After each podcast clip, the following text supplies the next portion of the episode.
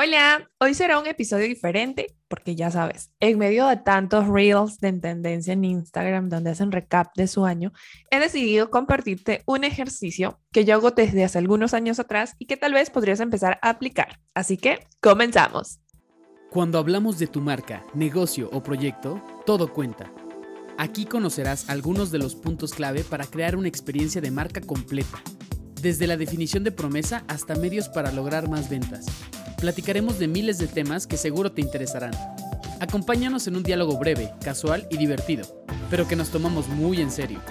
Te damos la bienvenida a tu podcast. Todo cuenta. Antes de hablarte sobre el ejercicio, quisiera empezar hablándote sobre el agradecimiento, tanto para que tú lo apliques en tu vida como yo lo voy a aplicar en la mía en este momento, agradeciéndote por todo este tiempo que me has estado acompañando, tanto en este podcast como en las otras plataformas. Y es que este año todas y todas tenemos muchísimo que agradecer, iniciando por el hecho de que tenemos la oportunidad de seguir escuchándonos y de tener un medio para poder hacerlo. Este año he aprendido y hecho tantas cosas que cuando hago un recap de las cosas, siento que sucedieron en otro año. Siento que he vivido tres años en uno y estoy segura que a más de una persona le ha de pasar. Y es que probablemente sea porque en comparación con el 2020, en donde estuvimos resguardados eh, eh, y hoy por hoy en este año estamos tratando de acoplarnos a esta nueva normalidad. En mi caso personal, tomé muchísimas decisiones en este 2021 y hubieron tantos cambios que, que, siento, repito, que viví tres años en uno. Y es que este año renuncié a gobierno, estuve apoyando a proyectos durante campañas, estuve construyendo los cimientos de mi marca personal ya como un negocio rentable, entré a dar clases en la universidad y además estoy trabajando como asesora de comunicación estratégica en un centro universitario. Y todo esto, pues sin mencionar las mentorías y cursos que estuve dando durante todo este año. Y es que sin duda Todas y todos hemos ganado con mucho durante este año, pero así muchas personas hemos perdido.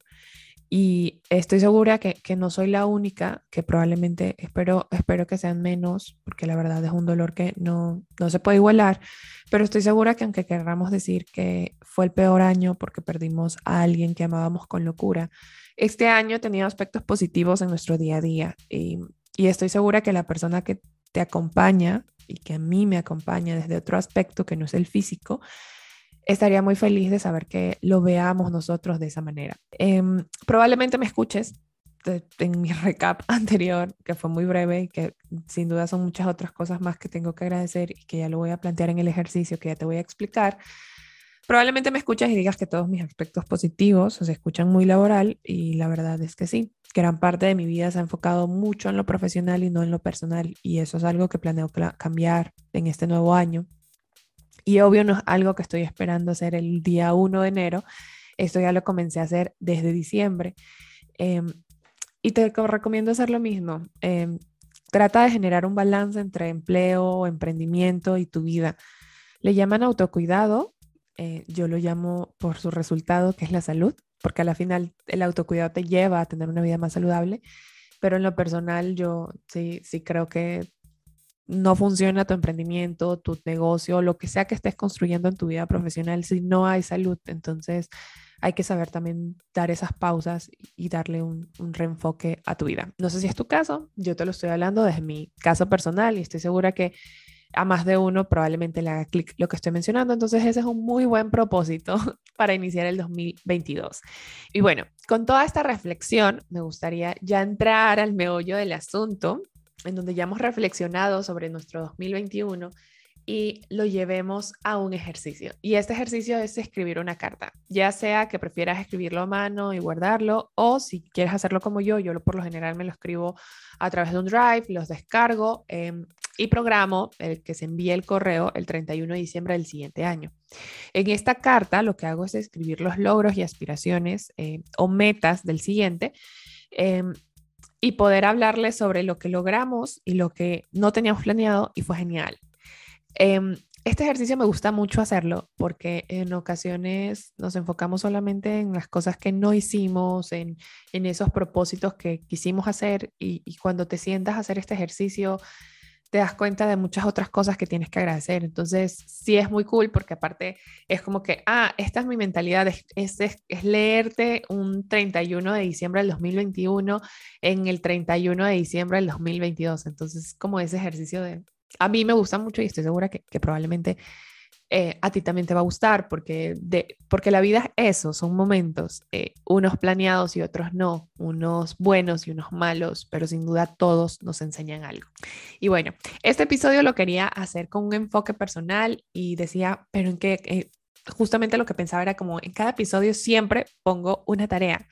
Y justo el día de hoy me levanté y me llegó mi mail eh, con mi carta del 2020 y dije, antes de leerlo, tengo que grabar este episodio porque ya tengo un ejercicio y una tarea que te voy a invitar a realizar. Sé que estos meses he estado un poco perdida por este medio, pero les aseguro que muy pronto estaré por aquí con una nueva temporada porque justamente el break que me he dado es para poder replantear todo lo que estamos compartiendo a través de cuenta y a través de mi marca personal Majo MV.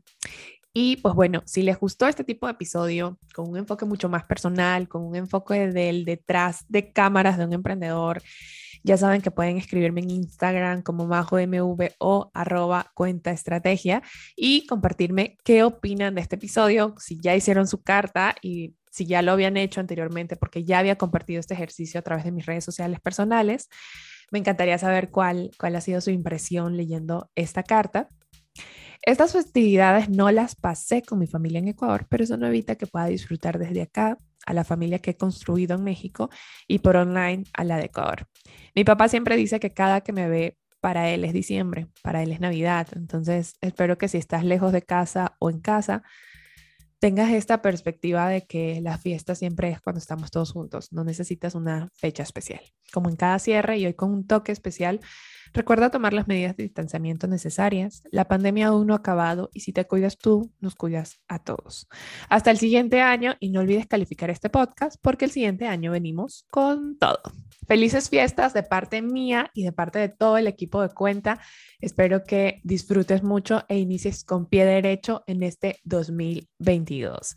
Nos escuchamos pronto. Sigue con nosotros para más información. Conecta con nuestras redes y cuéntanos sobre qué quieres conocer más. En una semana estaremos de vuelta para compartir más contenidos estratégicos. Recuerda que a la hora de comunicar y construir una experiencia de marca, todo cuenta.